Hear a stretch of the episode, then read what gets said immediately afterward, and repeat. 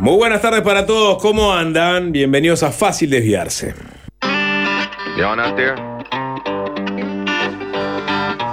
All right, let's get this thing moving.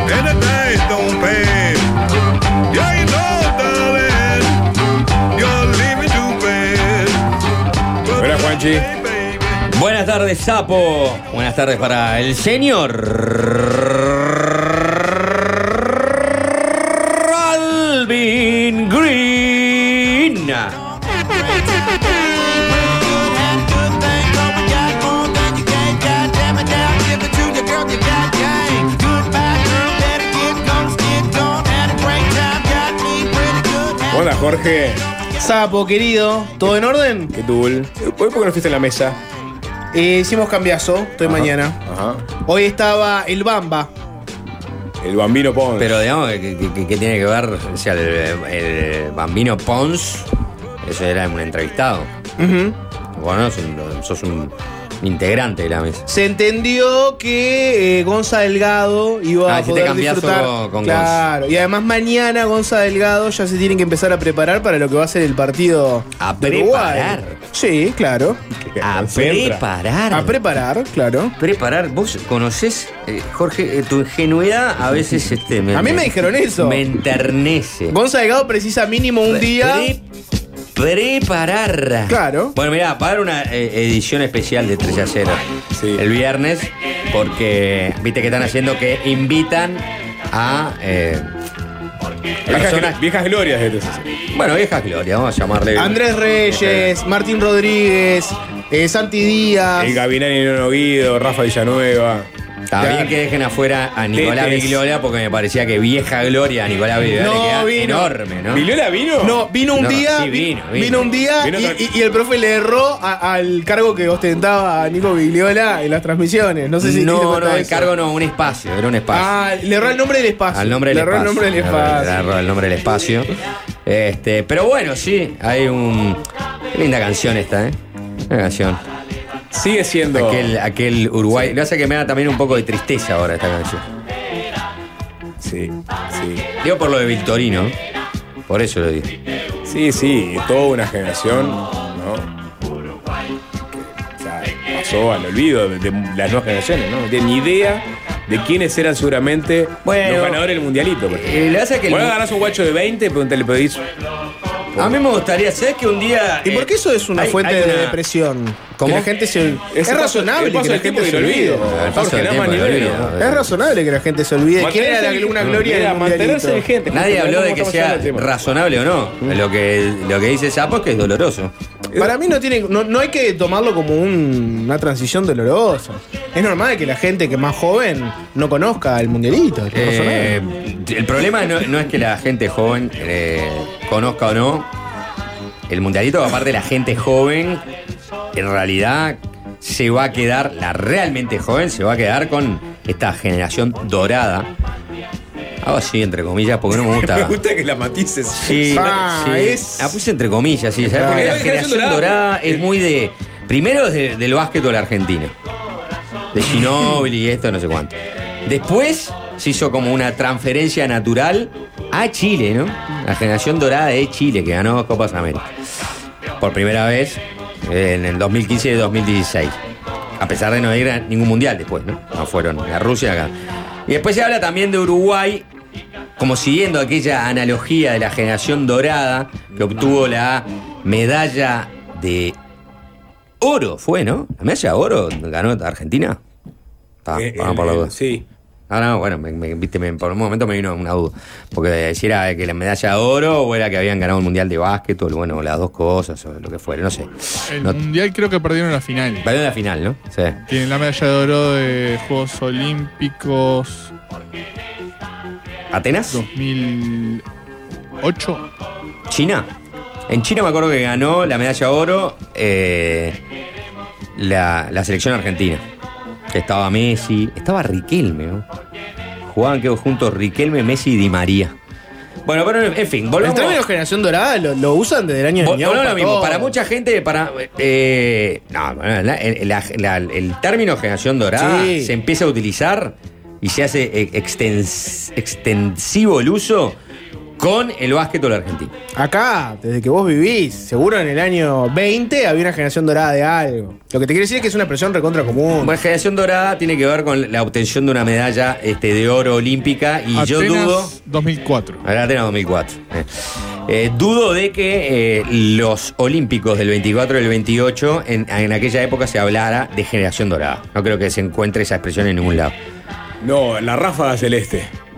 la La ráfaga celeste, que el libro de Basorelli. Este, La ráfaga los, celeste. Los, los olímpicos del Claro. 24 y 28 Sí. y campeones del 30. Uruguayos campeones de América del mundo. Es- eso- eso es invictos en Europa, invictos en América. es- esa es la verdadera generación dorada de Uruguay. Esa- Única e irrepetible. Eh, esa es la verdadera nostalgia de un, de un mundo muy distinto, Muy este, distinto. donde la competencia profesional era muy menor, ¿no? Sí, pero donde, donde Uruguay se destacaba por, por otras cosas, este, ¿Qué? en, Ah, vanguardia bueno. legislativa, este, en... eh, ¿Qué? No, no, no, me, empieza a mati- me vas a matizar todo. Yo no te, hoy? voy a, no te voy a matizar todo. Es verdad que aquel Uruguay era un Uruguay que si lo comparamos. ¿no? Atrás con- las guerras civiles, mucho antes que el resto, mundo. el resto de, digamos, de, hubo muchos países de América Latina también, que después tuvieron a lo largo de Ah, su- vos querés hablar el- del Uruguay y la vaca gorda. Ni Eso- siquiera estaban gordas las vacas, estaban empezando a engordar las vacas también. Después No, estaban, la- estaban gordas. Estaban la- muy gordas, al revés. Estaban muy gordas las vacas. Bueno, Las vacas empezaron a estar muy gordas a partir de ciertas innovaciones tecnológicas, cuando se instalaron también los frigoríficos ingleses, que después tam- generaron otros problemas de- por colusión de precios. ¿eh? no, pero, que voy. O sea, vos civilizás, al, era- vos era- civilizás al partido. eh, al partido. Lo civilizás al partido. Fue un lapsus que tiene mucho que ver con la realidad. Vos civilizás a un partido Vos que civilizás estaban las cuchillas Sí. hasta 1904. Una ¿no? vez que- una vez que le- una- una vez que arrasaste con los blancos. Disciplinaron a los. Civilizás. Eh, claro, Civilizás, civilizás. No es que disciplinás. Pero bien, bien, bien que te haya salido, haya salido de adentro ese colorado arrogante, ¿no? Este, que, que querés disimular, a veces querés disimular. Pues bueno, pero civilizaste Perdón, a este a, a- a lo- a lo- a- a los blancos. Bien. ¿No? Y a partir de ahí. En 1904. 1904. Bueno, Con ya- esa, esa bala que a todos nos mató. ¿no? Un poco. Y bueno, ¿Eh? sí. ¿Vamos a tener nostalgia Este, de se viene 1904? Masullar. ¿Vamos a tener, vamos a tener Se viene nostalgia? Masullar, sapo. Eh, acabas de darle un balazo No, eh, no, no. eh, A, a- a- a este, El- al ¿cuándo, corazón. ¿Cuándo es Masoyer? ¿Cuándo es eh, el 10 de septiembre. Vamos, a vamos a hacer la historia de Escobar, el, el- el hombre que ganó. Que es Bueno, un valorado. eh, sí, sí. eh, el, Siempre este- se habla del perdedor. Vamos a hablar del ganador. el, el 9, creo que el, el domingo es 9, ¿no, verdad? No. 8, 9, 10, ¿no? El domingo es 10. Sí. Domingo, eh, domingo 10, claro. Bueno, el domingo 10 cae Masoyer y hay la peregrinación de, Sí. de las huestes blancas Ah, allá Sábado para domingo. a 60 kilómetros de la capital riverense, a Masoyer. Un pueblo perdido en la nada. ¿eh? Oh, no, no, una, un- una piedra que dice. Aquí se, se hizo matar a Aparicio, perdón con. Sí. Y bueno, porque la gente dice que Aparicio se hizo matar. Bueno, cualquiera que va a una pelea con rifles armado con una caña tacuara, No, podemos no, no. decir es que. una caricatura, ¿no? Jorge. Aparicio se hizo. eh, Aparicio se hizo matar porque. Este. Hacía eso así como medio, medio como general romano interpretado por Russell Crowe, era que se paseaba, o, o vamos a decir. Corazón valiente. William Wallace, Claro. Corazón Valiente, se paseaba por delante, ¿no? De las tropas, iba de aquí para allá en su caballo blanco y, de- y no sé si era blanco el caballo de Aparicio, capaz no era blanco. Capaz que no era tan exagerado, ¿no? Andaba todo blanco, ¿no? Bota blanca, una hincha blanca. Un, un objetivo. ¿no? Una diana, una diana. en el porcho. Un objetivo eh, blanco así. Eh, Pero era, era, los era- blancos, era- ¿no? no, no, no, pero está bien, pero ¿qué dicen? Dicen que era un blanco fácil para un experto tirador, ¿no? Para un franco Era tirador. literalmente un blanco fácil. Era un blanco fácil, literalmente. Un blanco fácil. Y, y entonces, este, en ese momento, pum, le pusieron la bala a Aparicio y bueno, se terminó la, la revolución. Pero la guerra civil. la el guerra- levantamiento armado. Sí, puedo llamarla como ¿Terrorismo? ¿Se puede hablar de terrorismo en esa época? quiera. No, No, el- no, no, ¿cómo terrorismo, terrorismo? es otra No, cosa. Esto, es una, esto era una guerra, una verdadera Era guerra. un grupo insurrecto levantado. contra el ¿Guerrilla? ¿Se puede usar la expresión más ni guerrilla? que eso. ¿Cómo? Un grupo insurrecto levantado contra el Estado. No era guerrilla, era una guerra. O sea, habían enfrentamientos militares frente a frente. Lo que pasa es que. ¿Las guerras la- no son entre naciones? La única. No, no, ¿cómo las guerras son entre naciones? No necesariamente son. Es una guerra civil. Eh, eh, hubo ba- combate donde en un lado estaba el, el ejército gubernista y del otro lado estaban los blancos. La, la, la, Claro, estaban los blancos, o sea, una guerrilla. No estaba la- un Estado. La, la, no, una guerrilla es otra cosa. ¿Qué es una guerrilla? Una guerrilla es, por ejemplo, como hicieron los Boers en, eh, en, en Sudáfrica. Eso es una guerrilla. Una guerrilla es como hacían este, Fidel Castro. ¿no? Eso era. Para vos guerrilla es una, guerrilla. táctica. Una guerrilla es una táctica, por eso se llama guerrilla. Porque vos lo que vas, haces es hacer ataques puntuales, sorpresas y te vas. Y te escondés.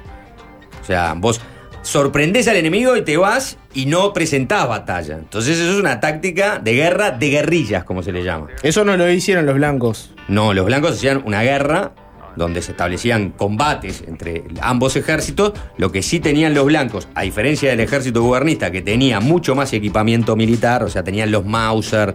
No sé si ya tenían alguna. Este, en fin, habían traído los Mauser, no, estaban mucho más, mejor equipados militarmente, tenían trenes, o sea, para trasladar también la tropa.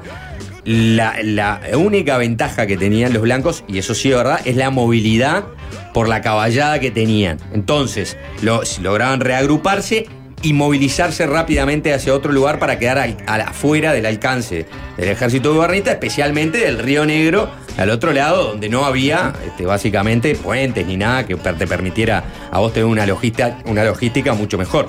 Es una guerra que capaz se, se retiraba y se movía rápidamente en base a, la caballada. Hasta que en un momento, bueno, ah, pegaron un tiro a París y se acabó la cosa. José Nemesio Esco- Escobar era eh, lo que los colorados entienden como el vencedor de, de Masocer, jefe político y policía y de policía del departamento de Rivera, este, hasta fines del siglo XIX. ¿Por qué Podemos, estamos podemos- hablando podemos de- recordarlo. por qué ¿no? estamos Hablando de hablando glorias olvidadas porque Eh, Que en el- porque la ¿cómo- generación dorada, la generación dorada. Era- era la de de- de Uruguay, 1904. la generación dorada. no, Era- era la rafa olímpica, ahí nos fuimos para atrás. Bueno, pero volvemos al este, a- eh, acá, en, el- acá en el tiempo. el- el- el- para esa época, para que sí, este, un Williman, un Valle de Ordóñez, ¿eh? Este, una generación Un Domingo dorada. Arena. Un Domingo Arena, Bueno. ¿eh? podemos ir citando. Eh, esa generación dorada, ¿no? Que construyó, ¿no? Este, Estado claro, una democracia este, Republicana, eh, sí, próspera. electoralmente muy activa, ¿no? Con elecciones cada dos años. Exacto. Una exageración. Bueno, eh, Estabas hablando de. de no, digamos, no van a recordar, no van a recordar. Todo arrancó por la canción que puso Albi. Sí. Cada la del Beto Triunfo. ¿No?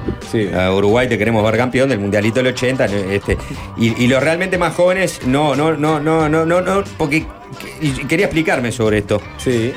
Los más jóvenes tienen toda esta generación dorada que ahora se, se está retirándose. El viernes, indefectiblemente llegamos al fútbol. Por esa canción y porque en realidad Gonza Delgado, yo te iba a explicar lo que hacen los periodistas deportivos. Que Un día antes. Claro, un día antes no hacen nada, porque el periodista deportivo no prepara nada. Llega, No es verdad. se eso. sienta Gonza Delgado y dice, ah, bueno, profe, no sé qué. Después hace que analiza el partido. Y el que labura es Fabri. eh, Eso, eso no es verdad. esos, son los que laburan. No. y no, después encima, no. eh, Gonza Delgado les toma el pelo al aire, los botillea. ¿eh? O sea, está cayendo en la del viejo botijero que llega 10 minutos antes, se sienta en la silla ¿tá? y te hace un comentario del partido en entretiempo. Bien, a mí me gusta. eh, Vos sos consciente que es un Yo colega tuyo, trabaja en esta radio, tiene un programa. ¿Gonza? Sí. Es el dueño de un programa. Porque ahora estás hablando de un viejo botijero que llega 10 minutos antes y opina. Es lo que es. A veces la realidad es dura. ¿Vos pensás que él piensa lo mismo de vos? ¿Que sos un viejo botijero que llega 10 minutos antes? Debe pensar lo mismo que yo, sí. Y, y debe agregar alguna cosa más también. Yo hablo de un backup de arvejas, choclo. Le debes agregar alguna cosa más. Creo que probaría cualquier tipo de carne. No, perdón, el viernes, el viernes va, a haber, va a haber una transmisión especial, por lo cual el legado va a tener acotado también su, su espacio de intervención. Más allá- del partido, obviamente, sí, pero digo, El Gado en eso es muy generoso, él, él deja hablar a los otros. A ver, he escuchado algunos programas de 3 a 0 con estos invitados, ¿no? Pa, a uno prendió la moto y el profe le tuvo que decir, pará, pará. Ah, hablar". sí. Ayer a Santi No, bueno, y sí, hay mucha emoción que en juego también en este- en que claro, este, vamos, tenemos que hacer la tanda porque si no Santi Díaz sigue hablando, dijo en un momento. Eh, hora, hora de colgar los botines, no, no, no sé por qué. Gran transmisión de 3 a Sí. 0 mañana, ¿eh? Eh, con el viejo botijero. Mañana Eh, no es ese viernes. Tengo una gana de sea viernes, Jorge, que no Ya te puedes imaginar. sí, ¿Sabes lo que hice hoy con, con la gana de tener sea viernes? Los jueves, como lo- este, siempre pasa el de, el de la basura reciclable. Sí. Hoy de mañana, antes de salir para doble clic, agarré ¿eh? este, el, de la, el de la basura reciclable, el tacho con tapa verde, y lo saqué para afuera. Quedó vegetando, está pasando. Yo soy muy maniático, entonces eh, pasaron las horas, yo estaba en casa y dije, ¿qué pasa si el camión siempre pasa acá entre las 8 y las 9 y media? Ay, a ver, Yamandú. Ay, ay, ah, Yamandú. eh, levanté la Foto, tapa. eh, Twitter. Foto, sí. Bueno, ah, no solo Montevideo. Claro. Te vas a Israel, te vas a Israel, pero te, te olvidas de levantar la basura reciclable. ¿eh? Eh, y dije, ah, no, qué pelotudo, es miércoles hoy. Estoy con una ansiedad que no, no puedo más. Hablando en serio. Está bien, bueno. eh, Tenemos un programa corto, fácil de enviarse. sí. ¿eh? Se viernes, habla no de la. RUC celeste, quizás preparada con un Se monito. habla de, de darle una hora más a los agentes. También. de 3 a 0. sí. Eh, hay a que ver, agente, agente 1, ¿está atento? Eh. Para la posta. 16 a 17, 20. Eh, A ver, ¿qué dice? No sé qué quieren hacer, qué quieren hacer. Queríamos otorgarle a los agentes Ah, el, el espacio de la previa de la gran transmisión de 3 a 0 que va a, de 16.20 a 17.20. Es una hora con una tanda de por medio. pero tenemos una pequeña participación. ¿En Al dónde? inicio de la transmisión, el viernes. Bueno, pero haces el preámbulo. ¿Está desaprovechando una oportunidad mediática? Te tiramos unos mangos. Desde las ¿Cómo? 4 de la tarde pasando música. Ah. All hits. Bueno, me gusta. Con hits. la rock de los agentes. Bueno, por eso, ¿te le gusta la idea? Sí, perfecto. Cuente con eso. Con- eh, le tiramos ¿Cuánto hay para nosotros? un Mickey para los dos, que es más, lo que, más de lo que te da el cabo en un mes, sí, la verdad. Perfecto, me sirve. ¿Viste cómo se ríe? Es verdad, ¿viste? viejo, el viejo eh, botejero y con cocodrilos. ¿eh? Una cosa más, Juan. Delgado no viene 10 minutos antes. Viene sobre la hora. ¿Viste? Luego le da vida a los agentes y Sobre la y hora. Y la pone trayectoria que respalda esa actitud, por favor. No, Eh, ya sé, pero Dios, sapo. Dije- sí, dijiste, se dijeron tantas cosas en este arranque al pasar y por- Muchas cosas. que merecía. Y, y por ende no se dijo nada. Cada uno de esos temas, eh, Profundicemos. profundicemos. Le hiciste comillas a la generación dorada esta, por ejemplo, y estoy de acuerdo, porque es un dorado que es Suárez y el resto chupó rueda. Tenemos una Copa América. Tenemos una Copa Eh, América. Bueno, está, y, y sí, obvio. Lo más y, y Bengochea también tiene, una Copa América, tiene dos Copa América, Bengochea. Sí, y aparte hizo goles en la final de las dos. Copa América. Eso es, eso es un dorado. Sí, O Bengochea. que sea de cobre ahora, no sé. Bengochea, sí. O- era, eh, siempre se va a decir que eran otras Copa América, pero la verdad que el, el equipo que integraba Bengochea le ganó a la Argentina campeón del mundo en el Sí, 87, la Roberto Argentina Fleit. nomás, Sí, ¿No? totalmente. Es verdad, venía a ser campeón del mundo, pero le ganamos. Vamos en a el sacarle- Monumental, ¿eh? Sí, no, no, por eso vamos a sacarle, digamos, este, muchos énfasis. Yo lo que quería decir es que nuestra generación, la generación nacida a fines de los 70, se comió todo el garrón de esa selección que no clasificaba y no le ganaba a nadie en los 90, salvo esa, esa cosa que medio organizaba la Copa América, pero después no pasaba nada. Entonces, el- en, en el baúl de tus recuerdos y tus glorias cercanas, aunque no eh, presente desde el punto de vista cognitivo, estaba el Mundialito del 80. No, obvio, obviamente, obviamente que está. Ah, el Mundialito del 80 y esto y lo otro. Ahora todos los guachos ya no, no tienen que ir a, a ningún lado. Tienen esto. Tienen el Mundial de Sudáfrica, la Copa de América del 2011, que te vaya bien en Rusia. Bueno, no sé, la, la épica de Suárez en, en Brasil. Que los jugadores este, de la selección sean estrellas en sus equipos en Europa. Exactamente, que Suárez sea un ídolo mundial. Este, Festejamos los goles de. Cagliari, de los uruguayos de Cagliari cuando éramos jóvenes. Sí, lo, era lo más, lo cercano fue esa época este, muy buena de Rubén Sosa en el Inter. ¿no? Exactamente. Pero después, no, no, esta cosa de- sostenida de Suárez, ídolo, y Valverde. en el top foot, Valverde, bueno, sí. No, no. Este, nada, ellos tienen realmente este, nada, un cúmulo de recuerdos como para vanagloriarse y no tener que recurrir a cosas realmente forzadas, ¿no? Sí. Como el Mundialito del 80. Sí, absolutamente. Em, Pude cerrar. Vamos, vamos a cerrar entonces. Qui- quizás íbamos por otro lado, pero vamos, vamos a dejarlo por acá. Pero tiene que ver también con este, el, el momento en que vos este, te despedís, ¿no? Es decir, vos, ¿hasta cuándo, ¿hasta cuándo podés? Ahora, yo vi la transición, viste que le salutó Suárez a, a Darwin Núñez. Sí. Y, lo- y dijo que, bueno, algo alusivo a la 9 que va a llevar de acá en adelante, ¿no? Sí, Igual me sí, dolió. una, una etapa muy linda. Sí. Sí. Para mí que lo hace por gusto, para mufarlo. No, no. No, no. De la chupadera que tiene. A mí, el- la única cosa que ahora me empezó a molestar un poquito es que eh, hoy estaba mirando de Barsky, había puesto eh, en, en su cuenta de, de Twitter los goleadores históricos de las Pa, eliminatorias. estoy igual. Sí. Estoy muy enojado. Messi va a pasar a Suárez Eh. Está un en gol. esta doble fecha. Está un gol. Eh, eh, si Suárez no es más citado, Messi tiene un año por lo menos para ser citado y para pasar. Cosas en las que Messi supera a Suárez, perdón, en las que Suárez supera a Messi. Yo creo que son tres. Mm. Una, ser el goleador histórico de las eliminatorias. Dos, ser bota de oro en tres ligas europeas. Mm. Está, porque Messi siempre jugó en la misma y tuvo un tiempo en el Paris Saint Germain. Y no pasó nada. Está, y no pasó nada. Pero vos decís, bueno, pará, yo estuve en tres ligas europeas y fui voto de oro en las tres. Un campeonato uruguayo, que Messi no tiene tampoco. O dos, creo que Suárez tiene dos campeonatos uruguayos, Messi no tiene ninguno. Messi no tiene ningún campeonato sudamericano Pero tiene la Copa América. O sea que nunca jugó en, en, en- en clubes. en clubes. Tiene una Copa América y ganaron la Copa del Mundo, ¿no? Bueno. Sí, está la chance. pequeñeces. Está la chance que, que, que la- Claro, de- manteneme la, la tabla de goleadores. por Con, lo menos. con, este, con este, 1.5 penal cobrado por partido, ¿no? En promedio. Ojo, digo, hay que hacer las cosas como son también. ¿no? Lo Sí, llevaron de la mano. Bangal ¿Eh? volvió a hablar también. Lo agarró el, emir, chupado, el, el- el- el emir o el jeque, o el, como, como- que le puso la toga de Harry Potter. Claro, como se llame. él y el pelado infantino lo llevaron de la mano, ¿no? Sí, pero si hay alguien dolido, creo que es más Bangal que cualquier francés. No, no, Bangal sigue, sigue hasta el día de hoy. Tuvo que salió, este, ¿cómo se llama el, el- el- el zaguero holandés? Matizarlo, dicho Bangal. Este, porque ya estaba, estaba totalmente pasado de rosca, Bangal. Le sacó una chupadera. Pero todavía la tiene adentro. Sí. Muy adentro. Sí, muy adentro. Bangal. Muy adentro. Sí, lo que pasa es que. Fue un partido picado, vos acordás Sí, de un no, y salió ese Messi pendenciero que le fue a putear a Bangal. Bangal estaba fuera de la cancha. Hizo así. Sí, Y tranquilo, ahí Messi. se Me conqui- sabemos- conquistó a todos los argentinos que le faltaba conquistar Messi.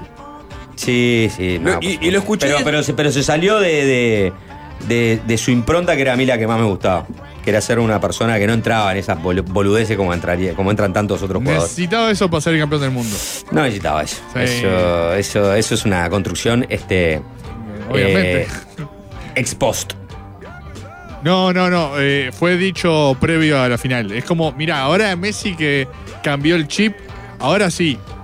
Esas son interpretaciones. Lo que necesitaba para salir campeón del mundo, que le cobraran varios penales, que el equipo estuviera sólido este, en, en su juego, que Messi jugara muy bien al fútbol, que lo Y hizo, es innegable, que tenía y que tenía jugadores que- tremendo golero. ¿no? Y, y tenía jugadores que lo acompañaban muy bien arriba. Sí, y que Brasil se cagó con Croacia. Como me hubiera gustado ver qué pasaba en una semifinal Brasil-Argentina en ese mundial. Van Dijk, eh, el, el zaguero holandés, se convirtió en tendencia este martes en las redes sociales. En realidad que se convirtió en tendencia fue Van Gaal, luego que cuestionó públicamente la legitimidad del tercer título mundial de la selección argentina. y el propio... Así que estoy medio bangalista en este momento. Bueno, muy vangalista. Este, realmente no quiero decir mucho respecto. Cuando ves, ves cómo Argentina convirtió los goles, cómo nosotros los hicimos y cómo algunos jugadores argentinos se pasaron de la línea y no fueron penalizados, creo que todo estaba premeditado. Sí. Me refiero a todo lo que digo. Le dieron Que- 10, de- 10 o 11 de descuento también a Holanda, ¿no? Sí, que Messi debía ser campeón del mundo, creo que sí, precisó. Y, y ahí Virgil van Dijk este, saltó ahí y es, es su opinión. Cada uno tiene derecho a tener su opinión, pero en este caso no estoy de acuerdo con esa opinión que dio. Valmeli, ¿mangalista? Pa, ya me desconecté, no sé ni de qué hablo. Fuera de joda. Fue muy jodido. Hay un nivel para las cosas, no se pueden poner tan nerdos. Tienen que bajar un poco. No, más sencillo, más fácil. esto es muy- Tavares, Suárez, no, La generación gente- de oro. la gente de ¿Bangalista fútbol, o bandaiquista? Es fácil. claro. ¿Bangalista o bandaiquista? No sé. No, sé, no, Yo- no, no. Ya que está, quiero, tirar, perdieron. quiero tirar la última. La escuché de Soslayo. Que eh, la Major League Soccer podría tener una invitación en la Copa Libertadores, la edición que viene. Todo para que Messi gane la Libertadores. Sí, sí, sí, Sí. Es, que es la idea. que entren en- Lamentable, que- triste, que entren en- decepcionante, Es la idea, la idea asqueroso.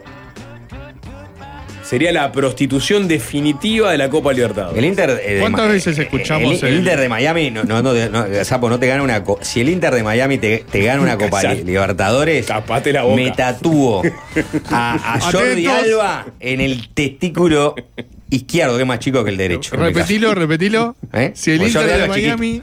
Si el Inter de Miami, ga- de Miami gana una Copa Libertadores, me tatúo a Jordi Alba en el testículo izquierdo. Listo, está grabado. Es imposible. Bueno, está, ten- tendrán que comprar varios, varios jugadores más, ¿no? Sí, yo creo que está todo, todo, ya está todo cocinado. ¿Vos viste lo que es este, Messi en la Major League Soccer? ¿Vos viste lo que es? No, ¿Vos viste un- algo, un resumen? Yo, Vi, vi, yo no vi. le miro un partido entero ni en pedo esa cosa. Solo, solo, solo un fanático vi el argentino. debut entero. No, yo ni, lo vi, lo ni vi. en pedo, ni en pedo. No te, miro, no te miro fútbol falso. No te miro fútbol falso. Eh, Ni a palo. Perdón. Sí. Ni a palo te miro Ante fútbol buenas falso. tardes. Hola. Eh, disculpe, Valmeli, pero ¿por qué no publica todo esto en la, toda la verdad.uy? Me parece que está dejando, eh, está descuidando todo, todo eh, su portal, Juan Chiverí. Tenemos que tener razón. ¿Tiene sección de deportes? Bueno, tenemos, tenemos que tener sección de deportes que no tenemos todavía. Claro. Sí. Sí, Es un mercado de pases continuo, ¿no? Vos a- vos a- enero, enero. Este, toda la verdad, toda la verdad, este, del armado y de, de la lista de Marcelo Bielsa. Toda la verdad. ¿Por qué eligió a- a- eh, cuáles fueron las reacciones en, en la intimidad de Suárez? Toda la verdad, Sí. ¿sabe que en realidad Toda hubo un llamado entre Bielsa y Suárez? Terminaron mal y por eso se dice que no hubo un llamado. Hubo WhatsApp. Hubo WhatsApp. Hubo un WhatsApp. Mensaje de audio. Hubo un WhatsApp de Suárez a Bielsa. Como veía que, que no lo llamaba ¿Le desde aquella el- el conferencia. azul? No tiene ticas. Imagínate el paranoico de Marcelo Bielsa que apenas usa su WhatsApp, si va a tener tica, tica azul. Sí, usa Telegram más que nada. Este, pero, pero, pero bueno, nu- nu- nunca le respondió. Bielsa, Bueno, a Suárez. ¿qué le puso? Eso está en el portal, me imagino, ¿no? ¿Cuál fue el texto? Sí, porque aparte eh, hubo emojis que mandó Suárez muy enojado, una catarata un día que de Suárez no sabe qué hacer cuando está jugando al fútbol y. Y stickers. La caquita esa, el emoji Sí. caquita. O ¿no? está, asando- o está haciendo asado con y Rafa stickers. y Iñaki. O está mandando. No, pero ese, en ese momento fue Iñaki que le sacó el celular y empezó a mandarle stickers. Bueno, sí, sí, sí. Iñaki está terrible. Bueno, en fin. Bueno, vamos, vamos a escuchar música. Vamos a tener. eh, vamos- tenemos una entrevista central. Vamos a ¿Qué es lo que va a venir después de la tanda, a Sapo? Así que ya anuncialo. Marcela venció la directora de política económica del Ministerio de Economía y Finanzas. Va a ser la entrevistada de Fácil Desviarse de hoy. ¿Por qué, por, por qué viene, Sapo? Contame Bueno, hay, hay una rendición de cuentas en ciernes, obviamente eso importa y mucho, pero también vamos a habl- a hablar del desempeño macroeconómico eh, uruguayo, de las cifras de empleo, déficit fiscal, eh, recuperación salarial, inversiones, inserción internacional, en, en fin, hay muchos temas. Algunos le competen a ella directamente, otros lateralmente, pero en todo caso este, tenemos la oportunidad de hablar con este, alguien del Ministerio de Economía y vamos a trasladarle varias inquietudes. Cristel viene después de las 6 con La Foca. Va a estar haciendo una nota. Se viene un show de La Foca. Cristel es foquista, así que lo va a contar después de las 18 horas. Pero antes de todo eso, tiene que haber una canción de arranque. Lo último de los Rolling Stones. ¿Eh? Parece, parece joda. Pero bueno, ahora los Rolling Stones sacaron un tema nuevo. Van a sacar un disco nuevo. Me emocionó el videoclip de esta canción. ¿eh? ¿Te gustó? Digo, Es como bastante vieja escuela, ¿no? ¿Verdad? uno que si es un fanático de Rolling Stones va reconociendo todas las referencias, ¿no? Son, están en la cartelería pública aparecen, ¿no?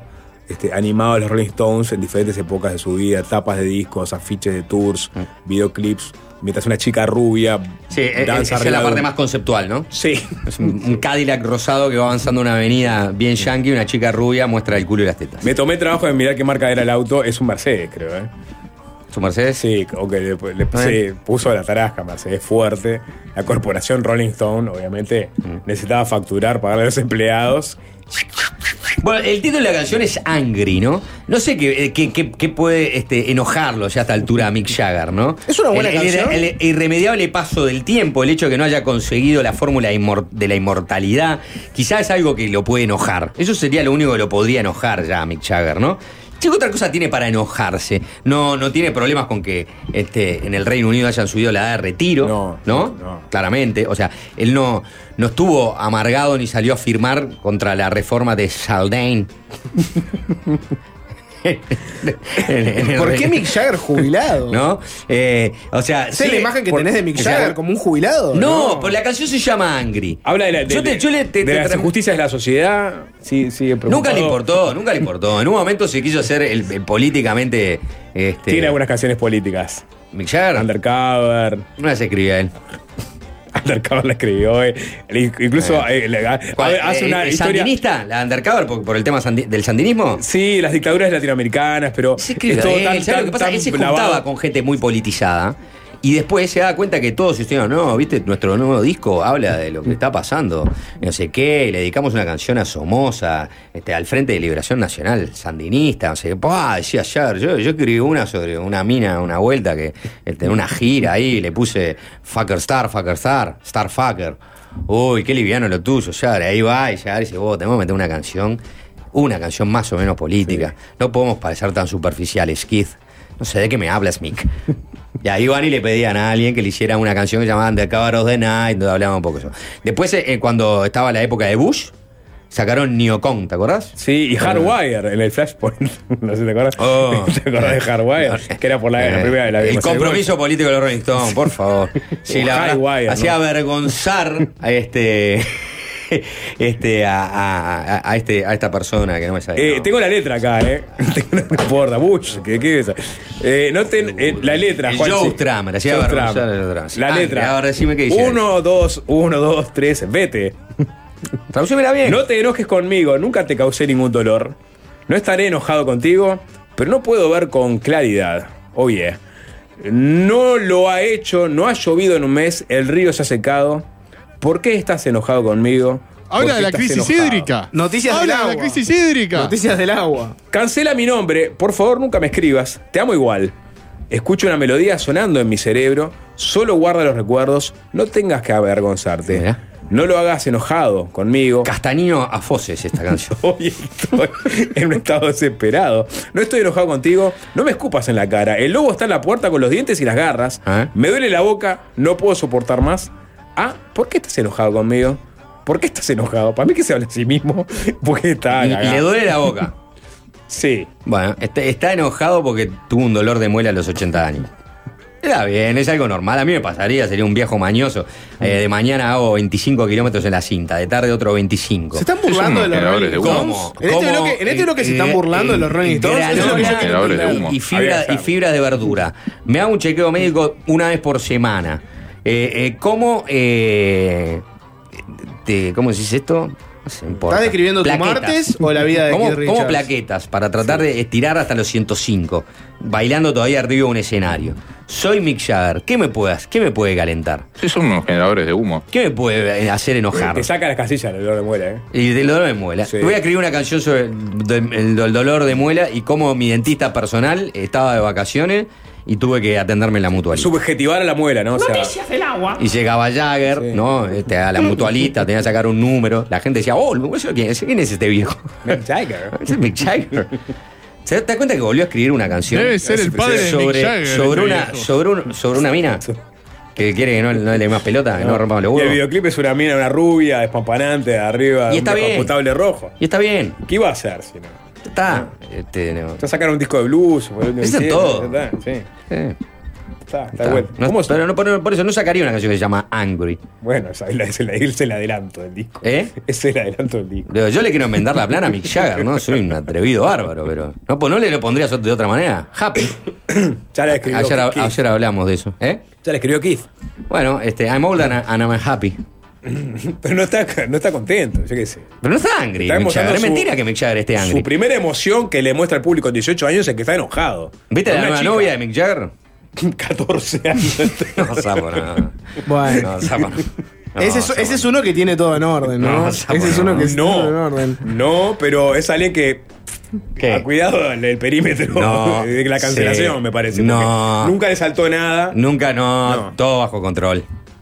Sí. Igual la canción ¿Sabe, es que. sabe quién, sabe que es mucho más peligroso y sin embargo ha sobrevivido? Pero ha sobrevivido porque. Son parte de la realeza, no los tocan. No, que no lo No, toque, no no no a es que lo cagar. toque. Lo que pasa es que este, prescribió, to- todos sus crímenes prescribieron. Richard dejó de cometer felonías en el 93. Ya pasaron 20 años. Perdón. Bill, Siglo XX. Bill Wyman, Mandy, Mandy Smith, su novia tenía 12 años. Ya, pero en los 80. Bueno, pero de 12 años en los 80. No, no, es terrible, pero no tenía 12 años, no seas, no seas tan Pará, mal, no no me- seas tan no mal. me No, tenía metas de 12 plana porque tenía años. 12 Tengo que hacer la Digo, tanda, no te puedes poner a Micaela edad Bill Wyman, de- de porque siempre me pareció un papa sin sal. Bill Wyman, ¿viste? Se ufanaba de eso. Y, se ufanaba de eso. Escribió un libro donde te iba sacando la cuenta que quién, quién había tenido más sexo. Y Entonces decía, yo voy 350. 13 años, perdón. Él tenía 47 y ella 13. Ah, Es terrible, Bill Wyman. Es terrible. ¿Sí? Eh, hoy cumple eh, cumplía 50 años en 2020. en la Hablamos de un abusador, ¿verdad? Bueno, Eh, está, ya está. Bueno, yo qué sé. Eh, igual Angry es lo que está la mujer de la que escribe la canción. Él no está Angry, él está chocho de la vida. Es lo que pregunta en la canción. Se ¿Por, qué, metió por qué estás enojada conmigo? Eso es lo que pregunta Pero eh. ¿habla una mujer en la canción o habla un hombre? Ah, la mujer. El hijo de Bill Wyman salió con la madre de Mandy después. Es un desastre. está, está, está, está. Canción, esos tipos, canción y se, esos tipos se pensaban que vivían, ¿no? En Bagdad. Punto. Sí, en la época de oro persa. Eh, sí, o en Riyadh. Sí. No, que en, la- en Riyadh ahora. Ah, bueno, está. Sí, no. No cambió mucho. Tampoco. No, A o sea, nivel apareció, tienen petróleo, antes no tenía. O sea, pasaron a- ser los. Lo último de los Rolling Stones. Bueno, se, y- avanzaban, se sacaban la arena de la chancleta ahí. De ahora no, uh, no, mirá. Tenemos, si paramos la OPEP nosotros igual, esto no, otro, dale, sacate la arena de. En fin. Vamos a escuchar la canción. Si me compran igual, yo estoy, soy ¿Eh? barato, ¿eh? No, no, por favor. Esto va un mensaje directo Estamos a Riyadh, trabajando por una democracia plena en esos países. Exactamente, Angry, los Rolling, lo, el último, lo último de los Rolling Stones.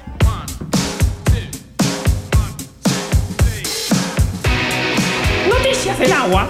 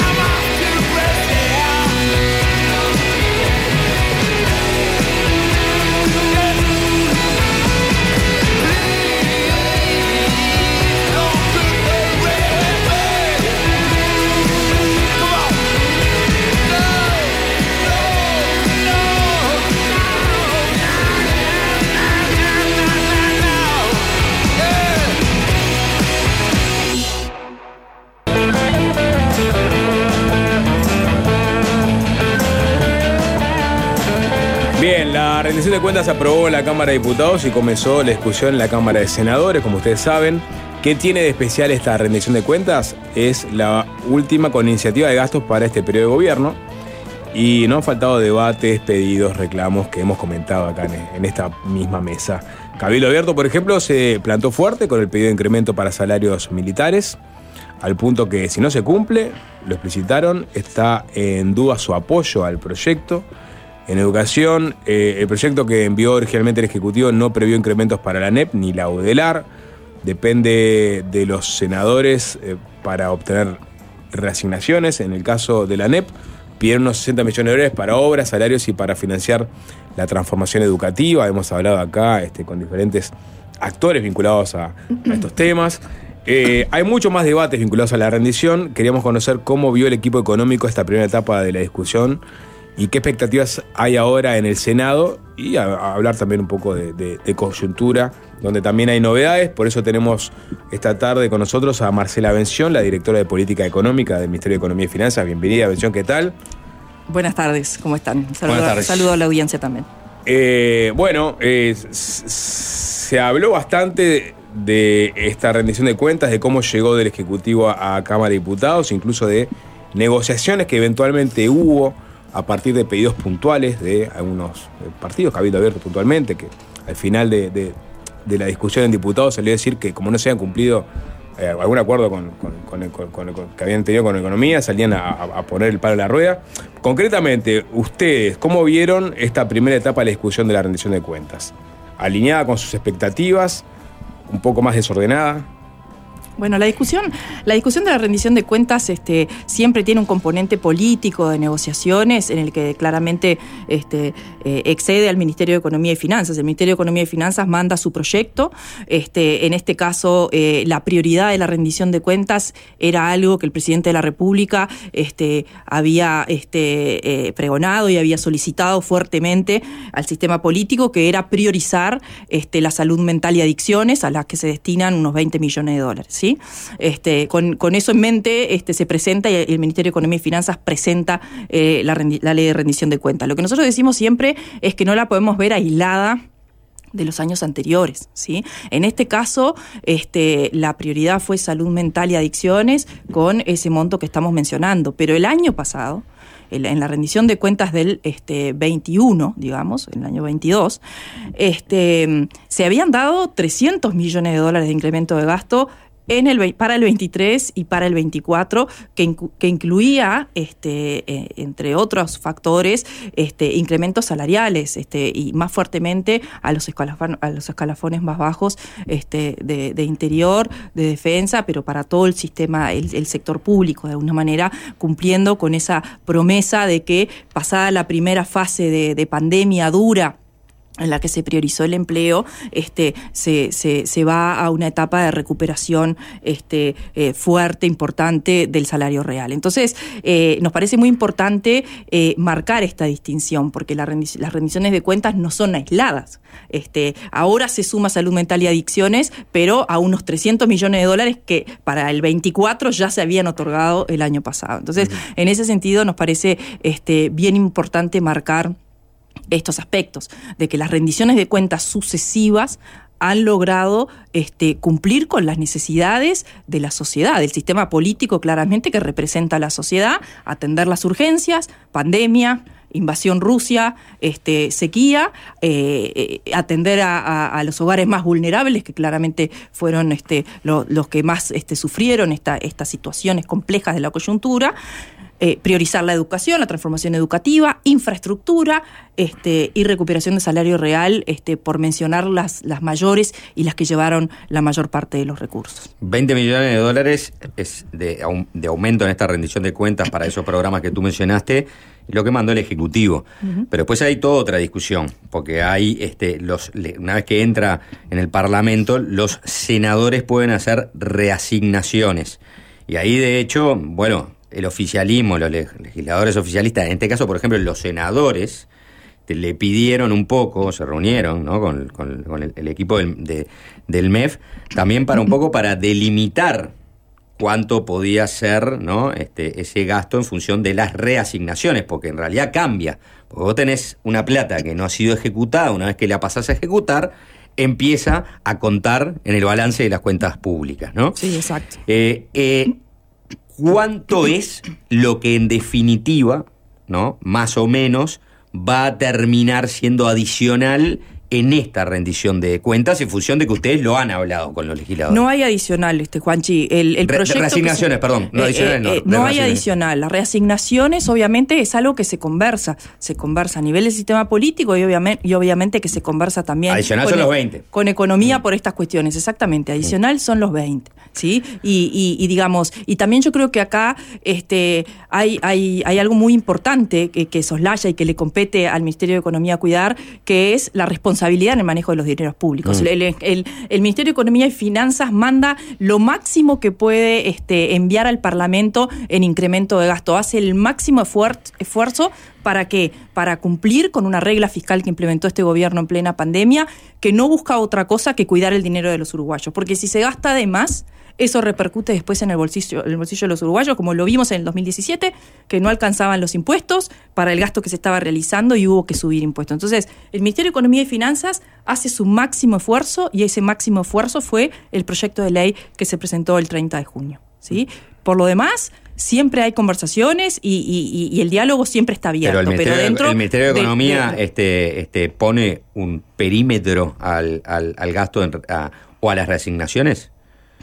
Un perímetro de decir, bueno, hasta No, aquí sí. el, el Ministerio de Economía y Finanzas siempre se sienta a conversar este, eh, cuando los legisladores así lo requieren. Simplemente es eso. Y no hay un perímetro pre- eh, predefi- predefinido para Mm. nada. Este, las conversaciones siempre están abiertas y se, se discuten en el momento. No hay de antemano. este, Hay espacio para los grupos de presión, para los grupos de presión que salen a decir, bueno, necesitamos una asignación extra, caso de la UDELAR, que a través del Hospital de Clínicas va, va a ingresar al, al- al- digamos, al programa de salud mental con 3 millones extra reasignados, ¿no? Exacto. Este, pero ahí tenés porque es, es gente que tiene, digamos, expectativas que no se cumplen por un lado y quizás se las complementa por otro. Bueno, Eh, eh, ahí entra una- una- a, a tejer la, la política, ¿no? Este, y, y- y que permea el Ministerio de Economía también. Sin dudas, por eso digo, el, el diálogo está abierto, hay ahí una negociación política y el Ministerio de Economía y Finanzas tiene la responsabilidad de este, cuidar el dinero de los uruguayos. Y en ese sentido, el- el proyecto de ley que se envió es lo que se puede este, otorgar. Básicamente esa es la conclusión y, y- y- y- y esa es la respuesta que tengo para darles. Este, no hay una reasignación que implique un aumento, este, eh, no tenemos previsto una reasignación no de gasto que, implique un aumento de gasto como lo que decía Juanchi, Sí. ¿no? Este, el uso de un crédito que no se utiliza. Eh, de- dicho esto, eh, to- eh, por supuesto que todo es conversable y el diálogo está abierto. Una pregunta que me hago, capaz que se hace la gente, es, ustedes mandan, digamos, estos 20 millones este, incrementales, pero después saben que van a venir otros pedidos y que va a haber que hacer reasignaciones. ¿Y tienen identificados esos lugares en donde se puede rascar para reasignar y contemplar a, a- a los grupos que vienen a golpear la puerta? No, nosotros mandamos el mejor proyecto, la mejor estimación que tenemos, este, apuntando a que ese es el límite este, de incremento de gasto que se puede realizar. El déficit está hoy en el torno del el, el 4% de- del PIB, ¿no? Este, la deuda también está este, eh, por encima. ¿A qué se debe ese, ese deterioro? Es decir, ¿cuáles son los, los motivos que están detrás este, de ese deterioro y cuáles son los motivos que están detrás, por ejemplo, de la caída de la recaudación, que seguramente impacten en ese deterioro? Sin duda. Eh, a ver, eh, vamos a, a- a ubicar a la audiencia. El déficit fiscal este, efectivo, que es el que publica este, todos los meses el Ministerio de Economía y Finanzas, este, y me voy a referir al perímetro Gobierno Central BPS, que es el más grande, digamos, que es el Mm. que genera el mayor déficit. Después están las empresas públicas, está el Banco Central, que conforman ese 4% que al que me, este, mencionaba este Juanchi. Lo dejo por un lado de ahora porque el, el- el MEF, digamos, se ocupa de lo que es Gobierno Central BPS. El déficit el año pasado fue de 3,2% del PIB en el año 2022. ¿sí? Este, en el último dato publicado a julio, ese déficit es 3,9% del PIB. Ahí estaría, como se le ahí estaría el deterioro, ¿no? no porque uno a veces escucha que el déficit subió de 2,5% del PIB. a- No, cerró en el 3,2% del PIB en el año 2022 Mm. y ahora este, hay un deterioro a 3,9% este, del PIB. ¿Qué- ¿Por qué, por qué eh, está ese deterioro? Eh, eh, yo diría que fundamentalmente uno de los principales deterioros es que se adelantaron gastos eh, tanto a fines del año pasado eh, como eh, también en algunos casos a principios de este año 2023, que cuando uno hace la comparación interanual este, se aumenta mucho el gasto. Básicamente en infraestructura, por ejemplo, si uno mira, la infraestructura está volando, o sea, está en el entorno, debe estar en el entorno de no recuerdo el último número, pero debe estar este, por arriba del 1,5% del PIB, cuando en general la infraestructura este, ronda el 1,2% del PIB. O sea que ahí hay un 0,3, digamos, que, que- explica eso, que a medida que avance el año, eso se va a ir diluyendo, porque esos, esos adelantos que se hicieron para la infraestructura eh, se van a ir diluyendo, no se van a hacer más erogaciones en ese sentido, y eso va a corregir en parte este, el déficit fiscal hacia adelante. Otro aspecto es que se pagaron este, en enero de este año tests este, eh, del COVID este, a distintos prestadores de salud y que también generaron un incremento en el gasto cuando uno mide, eh, mira los, los 12 meses. Eh, eso también se va a ir diluyendo a medida que el año corrido entre dentro del año calendario. ¿sí? Por eso nosotros tenemos una expectativa este año 23 de que el déficit cierre también en 3,2% del PIB, que fue el, es el mismo valor este, que el año anterior. ¿Por qué no esperamos una mejora adicional del déficit este año 23 respecto al 22? Bueno, porque ya estábamos previendo en, Que la cuando presentamos la rendición de 1,3. cuentas que la, rendi- que la economía iba a crecer 1,3. O sea que ahí también hay una afectación este, de lo que es el crecimiento económico que está teniendo eh, su correlato en este, la recaudación, sobre todo la recaudación de la DGI, que claramente viene cayendo en términos reales. Ahora, eh, esto es natural que ocurra así, porque eh, eh, eh, cuando nosotros implementamos la regla fiscal, básicamente lo que dijimos que fue, dijimos que, lo, que los dos objetivos de la regla fiscal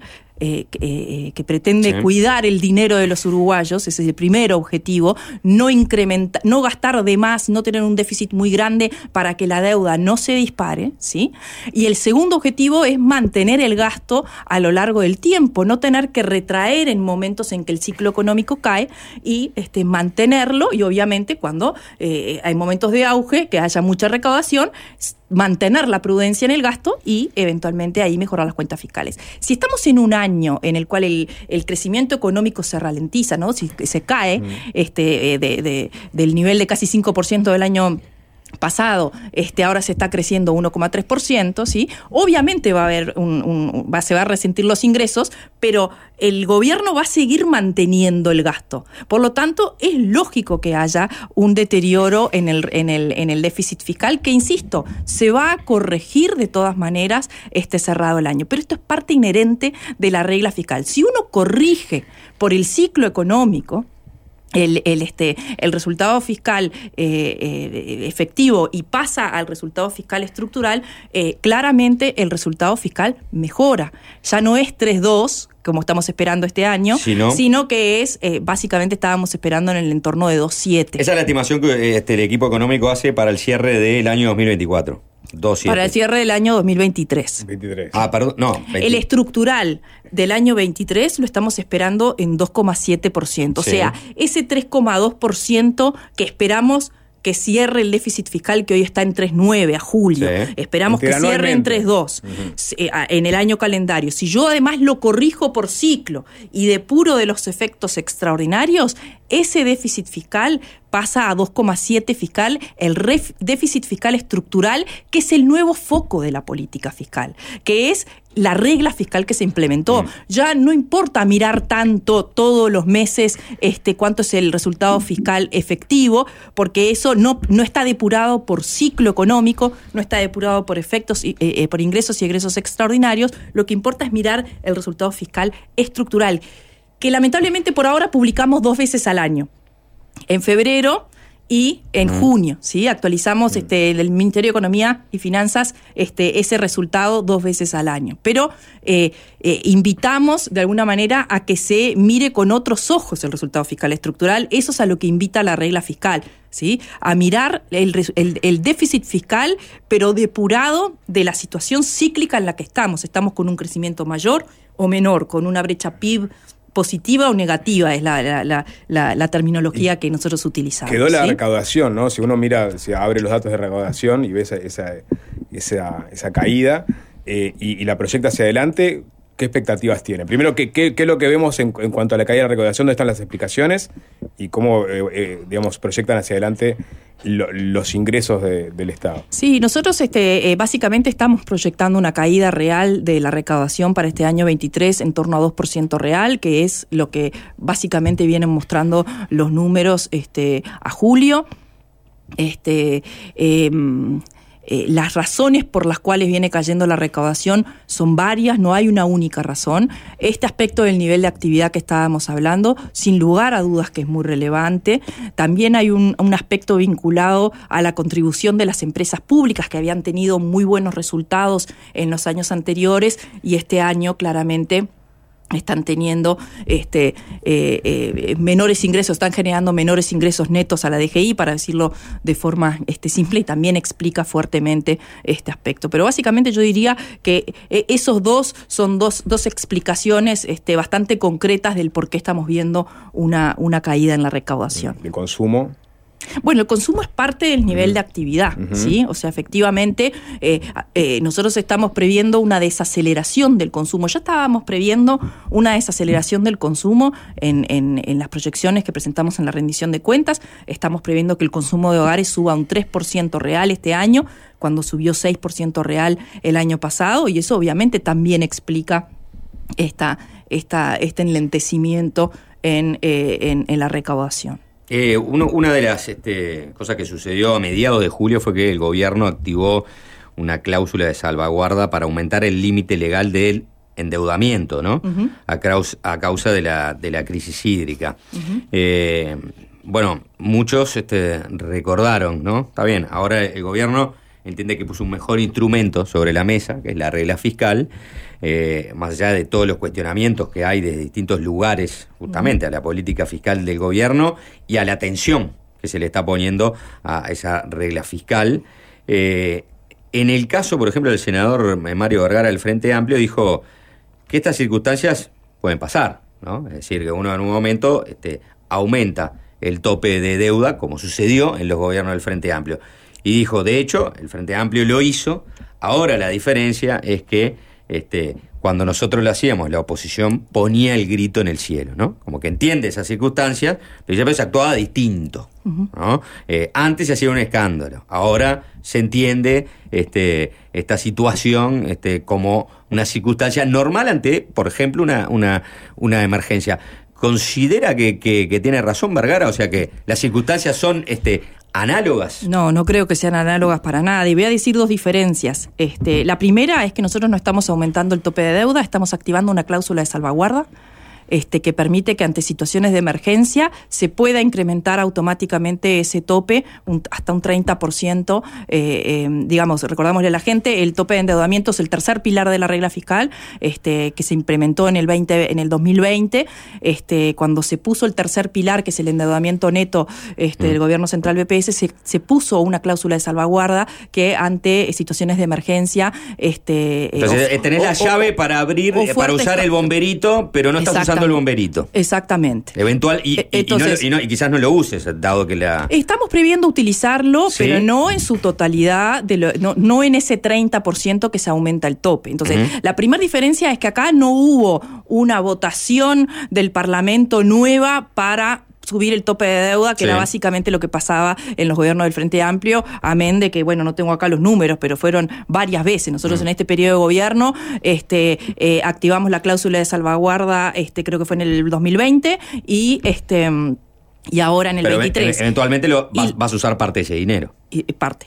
Y sí, parte sí, pero digamos, este, se está se está ampliando la cláusula en unos este, 600 millones de dólares y tenemos previsto utilizar de esos 600 unos 200, este, no no más de 200, Eso- eso- eso- 300 eso- como mucho. eso, atacarían eh, costos de esta emergencia Sí, hídrica. efectivamente. Costos este, directos y eventualmente este, eh, el, el hecho de que se haya resentido la recaudación porque la sequía este, eh, generó un menor crecimiento. Y la otra diferencia que ibas a Y marcar. la otra diferencia es que tenemos dos casos claros de emergencia en los cuales se activa esta cláusula, que es la pandemia en el 2020 y este, la, la, la sequía Mm. en el 2023. Entonces, este, acá hay dos argumentaciones muy claras eh, eh, y hay dos declaraciones del gobierno nacional muy claras de emergencia, este, que no, no sé qué tan claras estaban en, en, tú decís en- que hay en el estados gobierno del Frente Amplio. excepcionales que quedaron claro que uno podría apelar.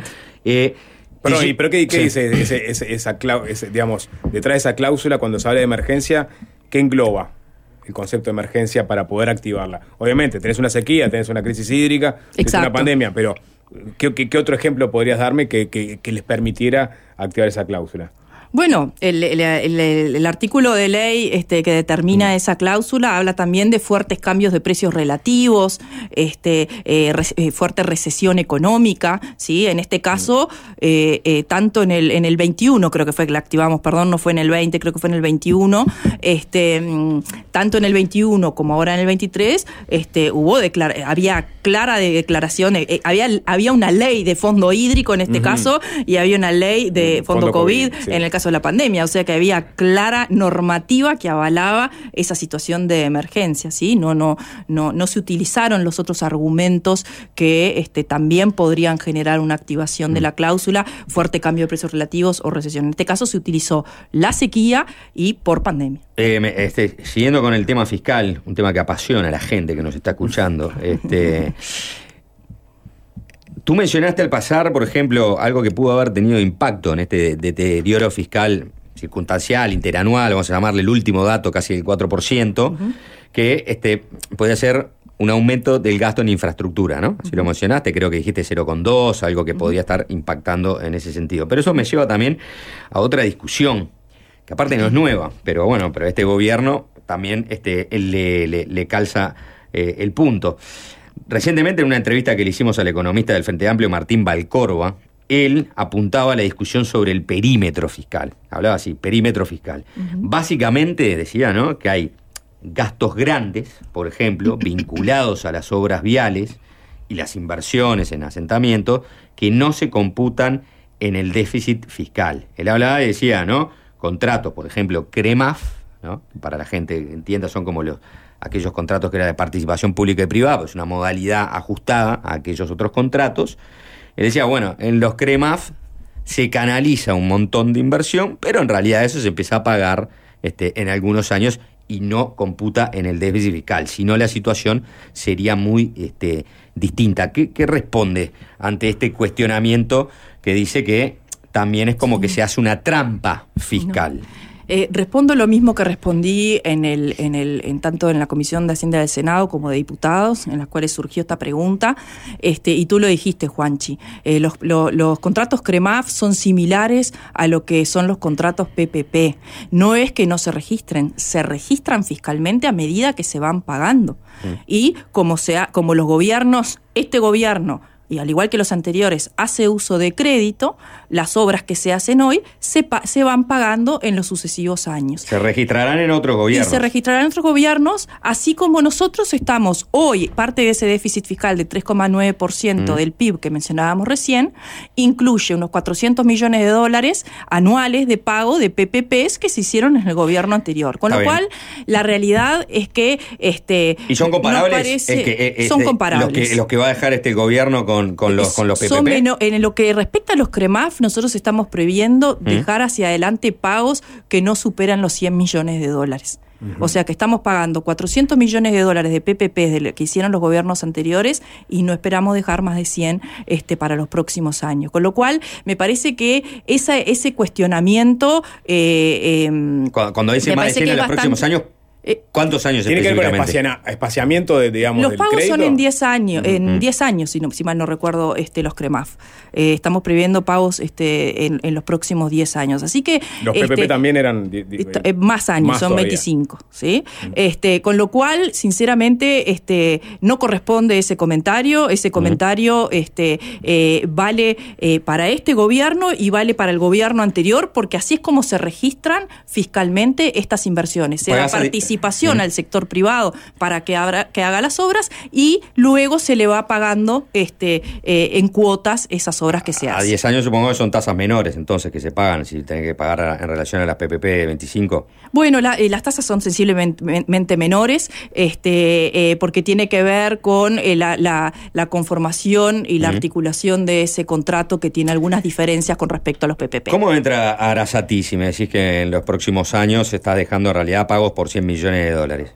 Bueno, Arasati este, escapa lo que yo esta- me estaba refiriendo de vuelta, a lo A que los es gobierno, eh, lo que es el perímetro, eh, tú me hablaste del perímetro fiscal, Sí. de la regla fiscal. El perímetro fiscal de la regla fiscal es gobierno central BPS. No incluye empresas públicas que claramente tienen su propia registración, que en Sí. general este, está a cargo de OPP, es el, el regir las empresas públicas y, la, y, la, y las registraciones, digamos, las publica el Ministerio de Economía y Finanzas, pero este es, es OPP el que tiene ese, ese, eh, ese cometido de publicarlas. Entonces, eh, eh, OCE por su parte está encarando una serie de proyectos Sí. que lo que pretenden es dar solución clara a temas hídricos que surgieron con mucha virulencia en este año 2023 y obviamente eso tendrá impacto sobre el balance de 12 que todavía no están claros y que se están O sea, evaluando pero- porque pero, pero ese, las cifras se ese están registro va por afuera del, gobierno central, entra en el registro de, No, ese no entra. Ese, eso, de las eso- empresas públicas. Eso se entraría en el registro de las empresas públicas, exactamente. Pero obviamente este, este, se paga, eh, no, no sé cómo se va a pagar, digo, pues se paga a través de, de rentas generales, de transferencia de rentas generales. En principio no, este, no, no, no está previsto que se ¿No? pague a través de transferencia de rentas generales, con lo cual este, la propia OCE también irá pagando en cuotas, como decimos que ocurre con los PPPs y con los CREMAF, esa obra este, que, ¿Le da este, se para manda, que se 60, mandate a hacer a los privados. 50 millones de dólares anuales? Sí, le ¿Sí? da. Sí. Hicieron las cuentas y le da. Sí, efectivamente. Y el fideicomiso de vivienda, este, ¿eso cómo entra? Y el fideicomiso de vivienda este, es, es, es, es, es similar, o sea, el- no es similar a los CREMAF, porque los CREMAF de alguna manera es el gobierno central y el Ministerio de Transporte el que, el que paga. En este caso, el fideicomiso de vivienda es como un fideicomiso aparte de lo que es el gobierno central, este BPS, pero también tiene sus propios ingresos que son los que vienen de colonización. Entonces, eh, ese, el fideicomiso de vivienda de alguna manera va a administrar sus propios recursos, sus propios ingresos que vienen del Instituto Nacional de Colonización para ir procesando los pagos de deuda a medida que se endeuda. ¿sí? O sea, que pasa de un lugar a otro simplemente. Exactamente, o sea, es, es como un patrimonio aparte de lo que es el gobierno central BPS porque tiene separados este, ingresos bien concretos que provienen del Instituto Nacional de Colonización y entonces es como una figura separada que va pagando este, sus deudas a medida que este, le ingresan, tiene sus ingresos de colonización. Eh, eh, eh, empezamos a salir del, del tema fiscal, este, lamentablemente para este, el pesar de la gente que tanto le apasionan estos temas, ¿no, ¿verdad? Eh, pero antes este, quería mencionar algo que, que mencioné hace un rato, que fue justamente esta cláusula de salvaguarda para aumentar eventualmente no el límite de endeudamiento para este mismo año. Tú hablabas que serán 200 millones de dólares los que se van a utilizar sobre este un, un- un- un potencial de 600 millones de dólares. Me acuerdo en su momento, le voy a traer en más de una oportunidad, pero vamos con la primera. Javier de Aedo, economista, eh, este, que siempre está ahí para señalar las cosas que entiende que no, no, no, no tienen total comprensión para él por parte de- de- del gobierno, del equipo económico, un espíritu crítico muy loable, y dice que asumir que el efecto fiscal de la sequía será de la misma magnitud que el de la pandemia es una exageración y que no tiene sentido ampliar en 30% el tope de deuda.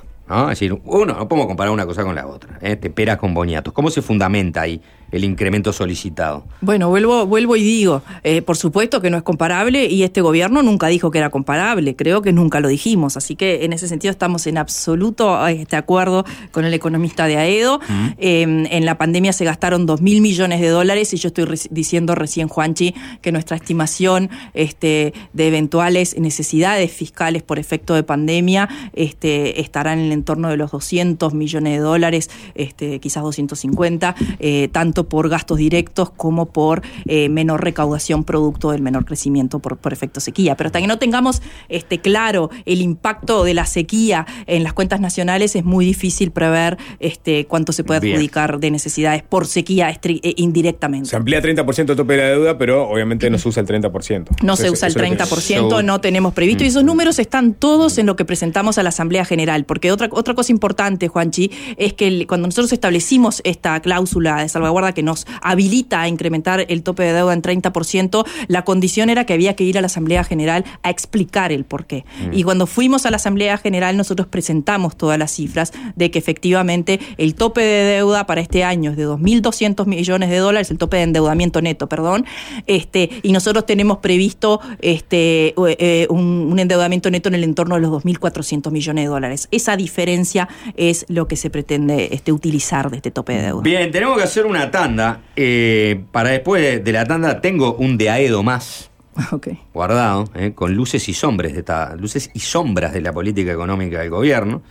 Eh, tenemos, tengo un- un- una tropa de, de- de personas vinculadas a los bienes transables muy enojada con este, la política cambiaria, con el atraso cambiario, con la pérdida de competitividad.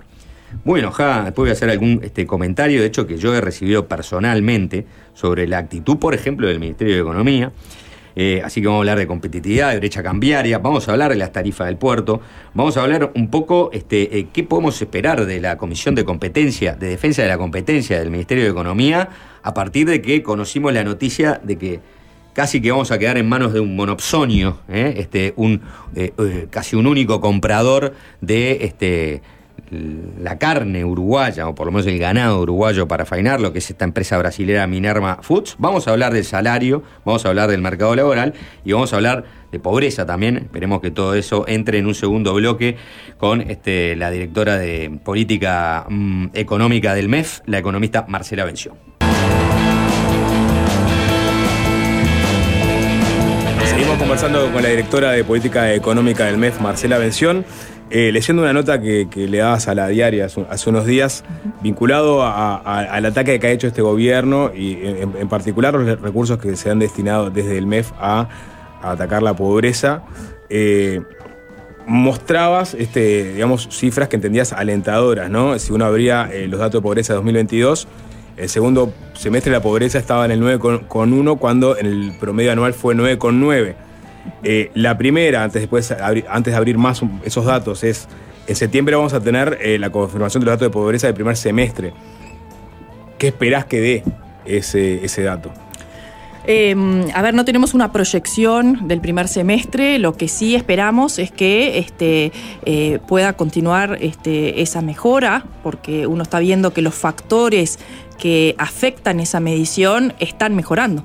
El empleo, ¿no? Este, lo mencionábamos a al inicio de la entrevista. Este, eh, si uno mira los datos de julio, este gobierno este, tiene 100.000 eh, eh, personas más ocupadas, más de 100.000 personas más ocupadas de las que había en el 2019. Eso de alguna manera permite, este, permitió revertir la caída de, trabajo, de empleo en la pandemia y también la que se había dado en el quinquenio este, anterior. Eso está bastante concentrado este, en el interior y son trabajos formales, ¿no? O sea, es impresionante la caída también de la informalidad que hemos tenido, que era del 25% este, hace apenas unos años y ahora es en, está en el entorno del 21%.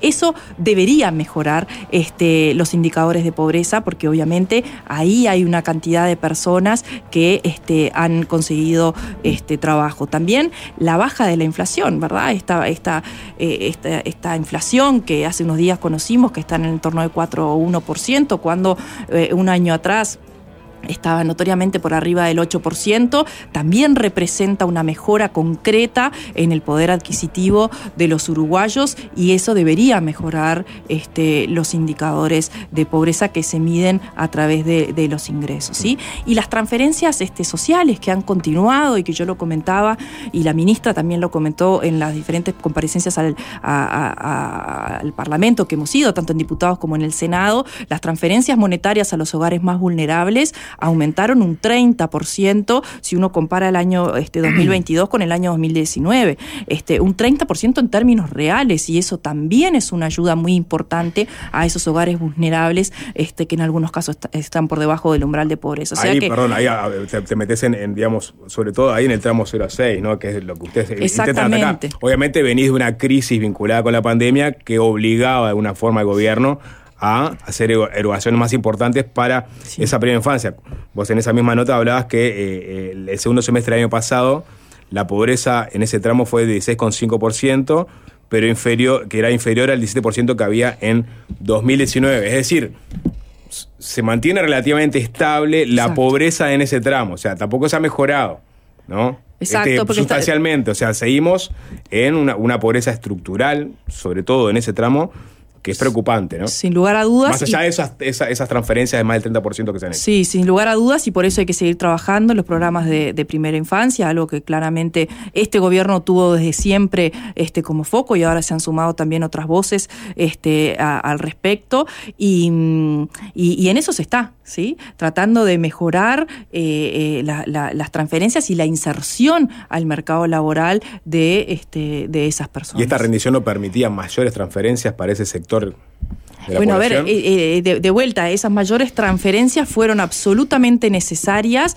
porque quedó de manifiesto con la pandemia de que había muchas personas que habían quedado, que ya, ya venían de los años previos a que este gobierno asumiera en, en la línea de pobreza y que con la pandemia este, se cayeron. Ahora, claramente, en la medida en que el mercado laboral empieza a mejorar y el poder adquisitivo de los ingresos de los uruguayos comienza a mejorar a medida que baja la inflación y también aumenta el salario real, que es la segunda fase de la etapa del mercado laboral, una vez recuperado el empleo, ahora ya ha comenzado el año pasado a mejorar el salario real, que aumentó un 1%, eh, eh, si uno mira los datos a julio, viene aumentando un 4% real interanual y, la, la- la- la previsión es terminar este quinquenio con un aumento en el entorno de este 2% real de los salarios reales.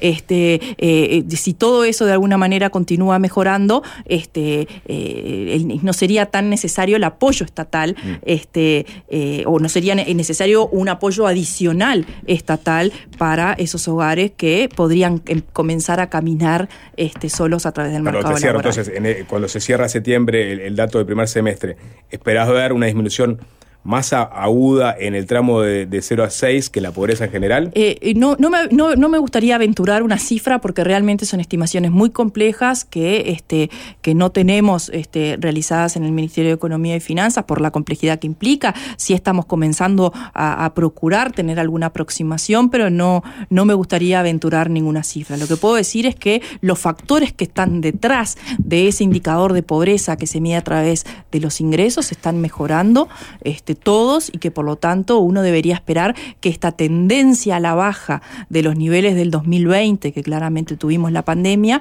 deberían este, continuar. Y, de hecho, este, como tú bien mencionabas, hoy estamos en el segundo semestre, la última foto que tenemos del segundo semestre del 22 con un indicador de pobreza de 9,1% en- a nivel de personas, este, que es bastante comparable con el 8,8% que había en el 2019. Bueno, justamente te iba a mencionar ese 8,8%.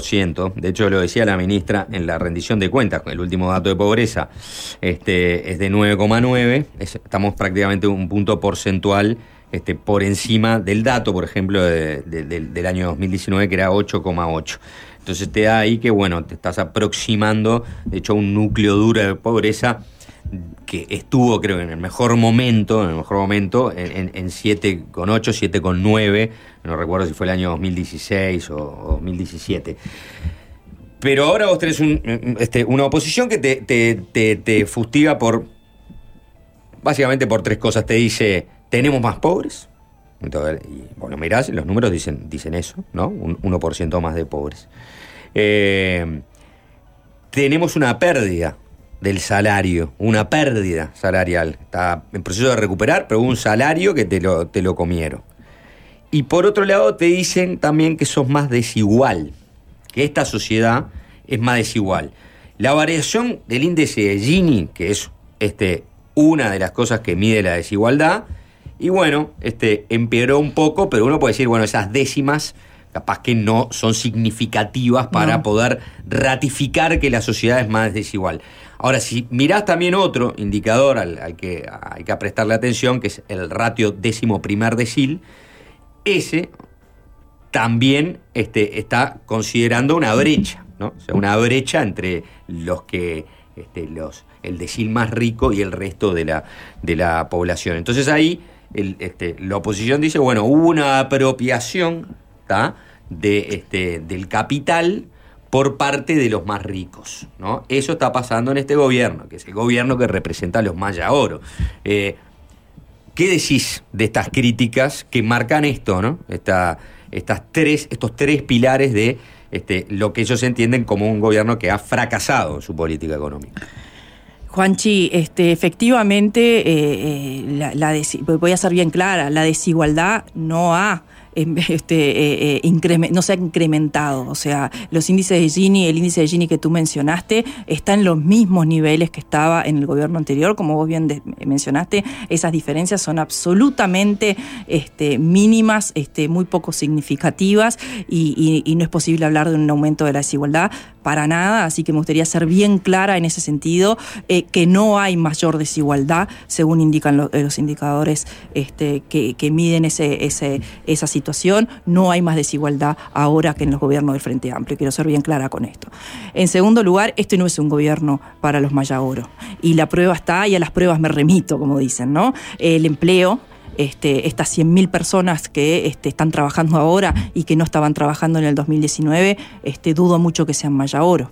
Eh, se le bajaron los impuestos a los contribuyentes de menores ingresos y a las pequeñas y medianas empresas, a las pequeñas empresas, este, que claramente no son Maya Oro. Se le, se le dieron un 30% más de transferencias a los hogares vulnerables que claramente no son Maya Oro. Se destinaron recursos a infraestructura para todo el sector productivo, este, eh, grandes, pequeñas, medianas, microempresas. Pero es, es O sea que peyorativo decir, me este, vamos a apoyar que- a los Maya Oro, como dijo en su, pres- en su momento el presidente, que era una, una forma de decir, vamos a, a- a aflojarle la cincha a los empresarios porque son los que generan, en definitiva, empleo, que era una de las prioridades que tenía Bueno, este yo, gobierno que yo entraba. entiendo que la oposición lo dice este, con, con- con un tono negativo, Pero como que el presidente, este gobierno se preocupa por los empresarios y no se preocupa por el común de la gente. Y eso es absolutamente falso. Y si uno va a los datos eh, eh, eh, que yo acabo de mencionar, Mm. es absolutamente falso. Capaz que yo puedo agregar dos más,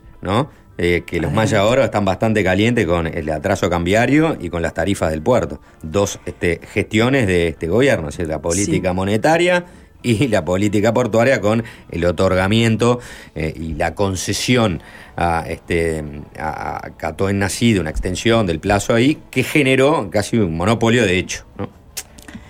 A ver. De hecho, este, digo porque se dice, no, no es a- monopolio. Ahora nos metemos en ese tema. Me gustaría Sí, no, no, responderte lo- lo- algo que te. Agrego dos porque voy a volver sobre esos temas. Bien, algo que tú mencionaste, el Eh. salario real. Eh. Hoy tenemos un salario real similar al que había en el 2019. ¿sí? El último dato a julio indica un índice medio de salario real este, eh, igual a casi eh, igual, o sea, hay una décima de diferencia al que había en el mismo mes del año 2019. Con lo cual, Hoy ya estamos con esos niveles de salario real, que era el compromiso del gobierno. Por supuesto que este, hubo una fase que atravesar en la que se priorizó el empleo, así como hubo una fase en la cual el gobierno tuvo que destinar 2 mil millones de dólares a atender urgencias que no vuelven al fisco. ¿sí? Lo importante ahora es que el salario real está recuperando y que nosotros prevemos que este quinqueño cierre con un aumento del salario real. ¿sí? Lo cual implica sobrecumplir el eh, compromiso que este gobierno tenía, ¿Tienen que claro era mantener el salario el, real. El número cual- que, que- del que va a ser ese aumento. Está- estamos estimándolo y lo presentábamos también en el, en el Senado este, y en diputados en el entorno de este, 1,5% para el sector privado y, y- y casi 3% para el sector público. es casi ¿sí? estoy en el mismo casillero, ¿no? Van a pasar cinco años y voy a decir. Pero tuvimos una pandemia en el medio, Juanchi, en una Bueno. pandemia que fue durísima, una pandemia que llevó recursos, que llevó vidas de las personas y no podemos obviar ese factor. Ahora, si de vuelta, si uno tiene que mirar todos los aspectos en el mercado laboral, el salario, el número de ocupados que hay más y las horas trabajadas, que también hay más y también se están eh, trabajando más horas similares al nivel de horas que se trabajaba en el 2017 y eso también representa más dinero para los uruguayos. O sea que no podemos aislarnos del contexto en el que nos tocó vivir y aún pese a ese contexto difícil, duro, este, la realidad es que se han cumplido los objetivos de dinamizar la economía, particularmente el empleo y ahora se está dinamizando el salario real. Y yo creo que eso es muy importante que la gente lo entienda, lo reciba eh, este, y, es muy importante que lo visualice, porque eso es lo que muestran los, los números y las cifras. Una, una, una, antes de terminar con el puerto, el atraso cambiario, hoy Pablo Mieres este, tiró una frase que tiene que ver con este, justamente la brecha cambiaria que tenemos con Argentina, ¿no? Y que hace que eh, masivamente, sobre todo la gente que vive en el litoral, cruce eh, el, el río Uruguay y haga compras del otro lado. Dijo, eh, la gente en lo inmediato quiere aprovechar esa ventaja de precios, pero al final se está pegando un tiro en el pie porque eso va a afectar el trabajo de sus familiares, amigos y vecinos. Básicamente lo que está diciendo Mieres es paguen más caro, pero paguen acá. Lo cual es des- desahuciante, ¿no? Porque obviamente el, el sentido común de las personas no va a ir por ese lado, va a ir por el lado de este, pagar donde- más donde- barato. Donde sea más barato. Eso de alguna forma refleja la impotencia que tiene el gobierno con respecto a esa eh, eh, brecha cambiaria que tenemos con Argentina y la imposibilidad de implementar medidas que de alguna forma logren paliar ese- esa diferencia. Sin ¿Qué, duda. ¿Qué más se puede hacer? Cerrar la frontera. No, este. ¿Tiene alguna eh, batería de medidas extra para.? No, no, eh, se han dado, este, se han dado eh, una, una- una batería de medidas, como tú bien decís, de exoneraciones este, impositivas este, a, a los comercios de frontera, sobre todo a los, a los, a los menores, digamos, de menor porte. Pero no le- no le mueve la aguja. Este, pero claramente la, diferencia es enorme y es producto de una situación muy triste que está viviendo nuestro vecino, nuestro vecino Argentina. Y contra eso es muy difícil este, eh, implementar medidas de política, ¿sí? Este, es muy compleja la situación y bueno. Y, ¿Qué se le dice a la gente? ¿Esperan las elecciones? ¿Qué, qué- qué- qué- qué- qué- qué se le transmite desde el gobierno a esas personas que Desde hace ya años están con esta situación? El comerciante del litoral está caliente. Desde el gobierno. Y eh, a entiende que esas medidas no, no palian la situación, la, la batería de medidas que tomó el gobierno. ¿no? Es muy difícil y eso fue algo que eh, los propios este, senadores del Frente Amplio reconocieron en la Comisión de Hacienda cuando fuimos, este, que es muy difícil encontrar medidas de política económica que logre- logren revertir una situación tan crítica como la que está viviendo este, eh, eh, Argentina y que, y que determina esos precios tan bajos que está teniendo. Es muy complejo y desde el, desde el gobierno lo que le podemos decir es que estamos haciendo nuestro mayor esfuerzo este, para, para, para paliar la situación en la medida de lo posible, este, que sabemos que es bien, bien complejo. Pero para- perdón, eh, para hay elecciones en octubre. O sea, ¿cuánto esperan después de las elecciones de octubre, gane quien gane, para que se revierta esa, esa situación? Obviamente esperando que se tomen medidas más drásticas desde el lado argentino. Bueno, no, no, no me gustaría este, aventurar sobre, sobre el futuro de- del país vecino, de, de Argentina, no me corresponde a mí hacerlo. Este, todos esperamos que con el gobierno que sea llegue este, un poco más de estabilidad a, a- a ese país y que en definitiva eso pueda beneficiar no solo a Argentina, sino también a los vecinos, este, a sus vecinos como Uruguay y Brasil, que, padecemos claramente este, esta situación y, que por eso también hemos, este, este gobierno ha tenido ese clamor de, este, de, buscar terceros mercados, ¿no? Uruguay claramente este, eh, eh, está, está eh, está un poco atrapado en, en lo que respecta al Mercosur, este, no solamente en que está limitado para comerciar Bueno, este, con terceros países ¿no? y, y- y por eso es que este, políticamente eh, eh, este, el, el presidente, el canciller y el gobierno todo este, ha, ha hecho esa, ese, ese clamor de que este, entendemos que tiene que, que existir esa flexibilidad, que en los papeles existe de hecho esa flexibilidad de los países de comerciar y, este, y yo creo que estos aspectos de, de- de inestabilidades, este, en, lo- en- en este caso en el vecino argentino, es una razón más para este, abrir los mercados y que nuestros, nuestros, nuestras empresas puedan conseguir este, mercados más estables que les den ma- mayor garantía para, su, para colocar su producción. ¿no? Y en eso estamos, y en eso estamos, este, junto al sector privado, este, buscando, es un, es un trabajo arduo de hormiga, pero en eso estamos. Eh, voy a sacar la segunda de Edo porque se, me- se nos acorta el tiempo y, y bueno, y voy a tener que sacrificar algunos temas, ¿no? Este, pero acá, eh, en este tweet, por lo menos, resume parte también de los problemas. Toda obra humana tiene luces y sombras, también los gobiernos. Acá y ahora. Luces, dice, empleo en firme crecimiento, inflación en rango meta, salario real en proceso de recuperación. Sombras, finanzas públicas en deterioro, creo que de esto ya hablamos, escaso crecimiento económico, ¿no? O sea, si pensamos en el crecimiento económico, sacando el efecto rebote que hubo después de la caída del 6% en el 2020, decimos, bueno, estamos en, el mismo, en el mismo potencial de crecimiento de siempre, histórico Uruguay, cercano al 2%, atraso cambiario. Y ahí meto a, este, a los exportadores, ¿no? O sea, el, el- problema de, de- de- lo que este, en- entienden que es este, un desvío de la trayectoria del tipo de cambio real con relación a sus fundamentos y un desvío bastante más grande también en que otros momentos. ¿no? Es decir, estamos con un desvío enorme en ese sentido. Pero bueno, vamos a poner que el, el- el gobierno diga, bueno, no, la verdad no hay mucho para hacer en, en- en este tema, ¿no? El tipo de cambio se regula también por el mercado. Este, Uruguay es un país donde entran y salen dólares fácilmente. Hay que pensar también en que es una moneda internacional y evaluar lo que pasa con las tasas eh, este, afuera, bla, bla, bla, bla, bla. Está bien, pero dicen, está bien, pero el puerto, ¿qué pasa? El puerto tengo, tengo que este, ahora atenerme a lo que vaya a decir un solo tipo en el puerto, un solo jugador, ¿no? O sea, el Catún así, que este, me pone tarifas que deja que el puerto uruguayo sea mucho más caro que, eh, que, que otros puertos de la región. O sea, que me matan por un lado, también me matan por el otro, ¿no? Entonces, si juntamos todos los problemas que tienen los exportadores, yo fuera un exportador acá llorando este, en la mesa con el equipo económico, ¿qué me, qué me diría el equipo económico este, a cambio? ¿Qué me diría a cambio de todos estos cuestionamientos? Dice, bueno, ¿por qué no crearon por lo menos una unidad reguladora portuaria? Que haga un seguimiento de precios y haga una sugerencia como existe la ORSEA o la ORSEC, ni siquiera eso.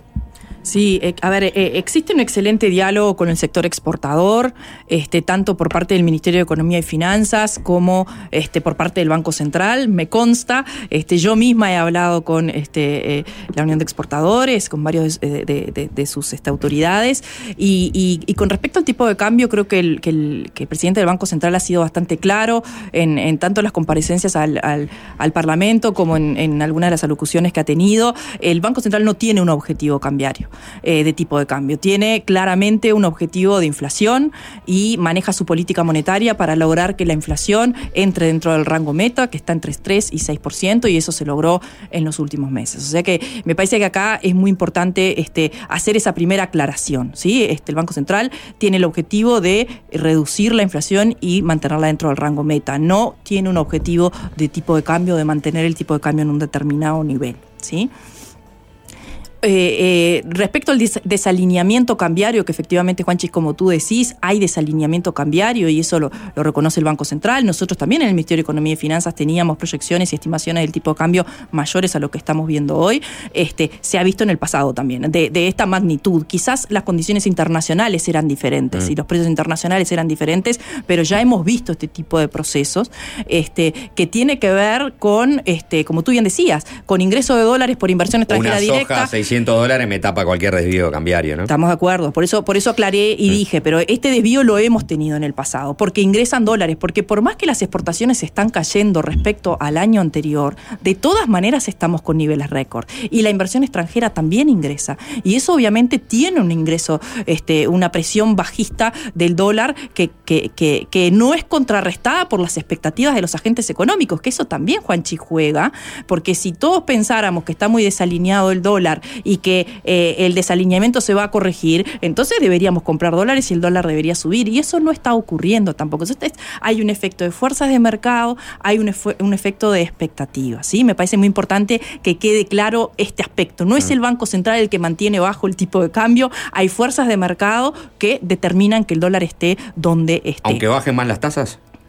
Bueno, habrá que ver. Han bajado más de un punto y el dólar no se movió. Hay que ver. Hay que ver qué es lo que ocurre, ¿sí? Este- Pero digamos, Bajadas pírricas, diría uno. ¿no? bueno, hay que ver cómo, cómo se procesa este, la tasa de interés en el, eh, por parte del Banco Central y hay que esperar los procesos económicos, decir que, de vuelta, vuelvo y digo, la tasa de interés del Banco Central, que es política monetaria, se hace pensando en meter la inflación en el rango meta. ¿sí? Eso es lo primero que me gustaba decir. Lo segundo es que competitividad es mucho más que tipo de cambio real. Competitividad es hacer carreteras para que los camiones no se rompan. Competitividad es bajarle los impuestos, como hizo este gobierno, a este, las, las empresas este, más chicas. Eh, competitividad es ser consistentes todos este, eh, con la política fiscal, con la política monetaria, con la política salarial, este, para preservar el empleo, este, eh, eh, para no generar costos este, excesivamente elevados que no se puedan sostener. Competitividad es tener mismo acceso a, a mercados eh, con, con tus, com- Competitividad, con tus competidores. Y hay que cerrar mención. Y quiero citarle a, a- a Facundo Márquez, presidente de la Unión de Exportadores. Capaz Juanchi agrega algo más, pero dijo eh, a búsqueda. La demanda del empresariado es constante porque tenemos un problema y no vemos que haya consenso, un objetivo y estrategias comunes hacia adelante. Hablando de la far- falta de logros en materia de inserción Nos internacional. escuchan, pero no nos dan pelota, me dijeron los exportadores. Ahí tenés. Hay una cancillería paralela en este momento montándose porque el gobierno no logra eh, hacer frente a las demandas de, de- de este. de El este gobierno grupo. ha lo- eh, yo vuelvo y digo, este gobierno, como, Mm. como hace tiempo no vemos, ha clamado por libertad a Mm. la- en acceso a los mercados a sus socios del Mercosur, ¿sí? O sea, ha, ha- ha- ha pedido ese factor Mm. Eso de claro, flexibilidad. pero no ven, no ven resultados los, los Bueno, eh, yo lo dije el otro día en la entrevista. Eh, eh, para, para, para pescar primero tenés que tirar la caña. Si no tiras la caña, no pescas. Y este gobierno está tirando la caña como nunca antes se tiró, por lo menos en, los- en los últimos carnada, años. porque- ¿sí? Bueno, carnada se tiene, o sea, se va con muchísimos elementos. Eso punto uno. Se está trabajando permanentemente desde todo el gobierno para lograr accesos a mercados en los que antes este, no se había tocado la puerta, China, el, este, Asia y muchos otros más. ¿sí? Se había tocado. el Eh, es- eh, de eso punto uno. China, ¿no? Bien. A ver. Digo, no, eso no fue una novedad. Eh, a ver, de- vuelvo y digo, Perdón. este, el Mm. estudio de factibilidad Mm. que se hizo en este, en esta oportunidad y que se comunicó que se iba a pedir este, eh, un acuerdo comercial con China, es un esfuerzo que este gobierno está realizando muy concreto, muy abierto y se llevó al Mercosur. O sea que eso de alguna manera marca una diferencia con respecto a lo que hacían los gobiernos anteriores. ¿sí? Eso por un lado. La- o sea, la se, zona está franca fue se está el- el único trabajando. bolsito. se está trabajando, estos son procesos largos y son procesos que no se ventilan a la, a- a- a la prensa, a la publicidad, porque son a veces muchas Pero conversaciones si Unión de privadas. Exportadores, la Unión de Exportadores debe saber. Eh, Bueno, está, por- está por por cerrarse supuesto- el- estabilidad de China, faltó que la Por- calle Pou por saliera en un carro alegórico No, por 18 pero está de bien, julio. pero yo pongo el ejemplo de Brasil. Eh, Muchas de las negociaciones este, con Brasil se hacían a puertas cerradas y efectivamente, como vos bien decís, Juanchi, se logró un acceso a mercados para la zona franca sin arancel, sin tener, pagar, sin que tener que pagar por arancel, que hasta que no estuvo concluido el acuerdo no se informó este, al sector privado, porque a veces son delicadas estas negociaciones y llevan su tiempo, ¿sí? Este, pero digamos, este gobierno este, ha tenido logros, eh, eh, zonas francas, el acceso de la lengua bovina a Japón. Ahora sí se habilitaron tres plantas este, lácteos para ingresar a Arabia Saudita. Eh, han habido este procesos. Dicho eso, también, el sector privado muchas veces acompaña a las delegaciones oficiales Eh, en la pero apertura lo, de lo mercados. sacaron de Uruguay 21 los exportadores. Bueno, a ver, eh, volvemos al punto de si se está Y- trabajando en una estrategia pero- de acceso a mercados y el sector privado está, este, eh, está con el gobierno. Se viaja juntos, se coordina. Si el sector privado, la Unión de Exportadores o alguna otra cámara entiende que hay esfuerzos adicionales para hacer y que lo pueden empujar del sector privado, este gobierno va a estar Pero fue una buena idea sacarlos de Uruguay acompañarlos. 21. Em, La agencia de promoción de inversiones, que no tenga a, me a lo- parece a los la- exportadores. el- me- a mí me parece que este, la conversación y las acciones conjuntas Bueno. para abrir mercados tienen mucho más y van mucho más allá de si está este, la Unión de Exportadores en el, en el Consejo Directivo o no de, de Uruguay 21. Me parece que va mucho más allá, Juanchi. Marcela Bención, directora de Política Económica del MEF. Gracias por estos minutos. Gracias a ustedes, un saludo a la audiencia.